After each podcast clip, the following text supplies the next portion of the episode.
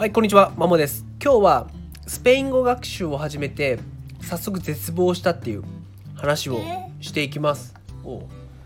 あ、今日祝日ということで妻が今買い物に行っていて娘と2人で今います。まあもうじき3人で出かけようと思ってますけども、まあ、スペイン語学習を一昨日ぐらいから始めたんですけど早くも絶望してます。何かっていうとまたアルファベットから始めなきゃいけないんですよね。まあもちろん英語とスペイン語でアルファベットの読み方も違うからですね。例えば英語で言うと ABC がスペイン語で言えばアーベーセなんで字がかったりとか、えーそういったところがあるので、まあ、早速ですねアーベーセで AF へ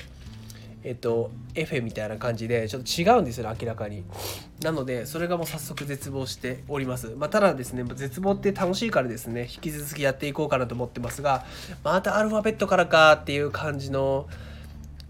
絶望感とまたちょっと成長できるなっていう楽しみの今半々の気持ちでやってますんで引き続きやっていこうかと思います。ありがとう。はい以上です。